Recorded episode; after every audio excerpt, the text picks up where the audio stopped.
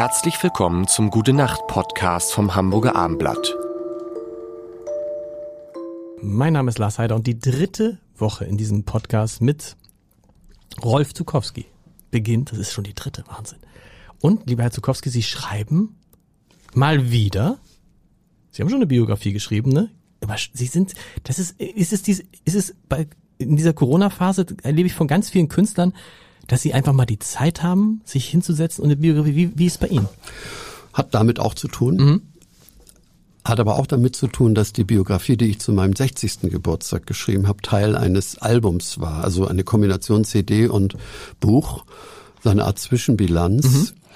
Ähm, und dass seitdem ja doch einiges passiert ist und dass ich das Gefühl hatte, ich sollte vielleicht doch, wenn ich nächstes Jahr 75 werde, der liebe Gott das will, mhm. optimistisch bleiben, sollte ich doch nochmal auch über Erfahrungen berichten. Einmal, wie ich Dinge mit größerem Abstand sehe da gibt's so einige Erkenntnisse, mhm. finde ich auch.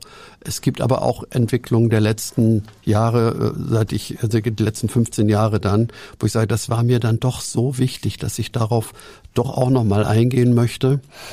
Und Vielleicht auch noch ein Aspekt. Wir hatten damals ja kein Buch. Es war ein Booklet in einer CD und darum stimmt, war es zum Beispiel stimmt. nie im Buchhandel. Ja. Es hat noch nie im Buchhandel eine Biografie von mir gegeben. Es gibt ein Buch, das der Musikverlag veröffentlicht hat, schon vor 30, 20 Jahren jetzt. Das heißt Meine Lieder, meine Freunde mit Entstehungsgeschichten zu Liedern. Das war dann nur im Notenhandel. Äh, diese Biografie zum 60. Geburtstag, die hieß übrigens fünf Jahre Mai. Ich mhm. erkläre gerne warum gleich. Die war nur im Schallplattenhandel. Und jetzt habe ich einen Verlag in Hamburg gefunden, Edel, der ist also auch wirklich dafür sehr prädestiniert. Und die werden dann diese Biografie zum ersten Mal überhaupt in den Buchhandel bringen. Das war auch so ein Aspekt. Von erscheint mir. wann die Biografie? Ich hoffe so im März, April zu Ostern hin. Schreiben Sie selber?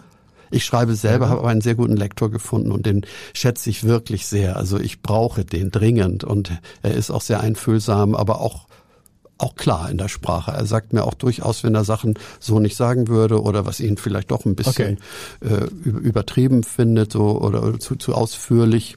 Aber ich will die fünf Jahre Mai erklären, weil das, genau, nee, das ist genau, das ist jetzt, wichtig. Sie wenn man 60 Jahre genau, alt ist, ja. hat man fünf Jahre Mai in der Summe erlebt. Ah. Ja, alle Mais hintereinander. Okay. Fünf Jahre äh, Mai. Äh, und das ist ein aber Gedanke man hat auch, man hat aber auch fünf, man hat auch fünf Jahre November Ganz erlebt. genau, natürlich. Aber Mai ist ja mein Geburtsmonat. Genau. Darum. Und der Gedanke kommt von Erich Kästner. Der ja. hat ja die Monate alle in Gedichten gefasst und der 13. Monat ist äh, ein Lied von mir, übrigens habe ich vertont. Aber er hat am Ende des Mais gesagt, ach gäbe es doch mal ein Jahr voller Mai.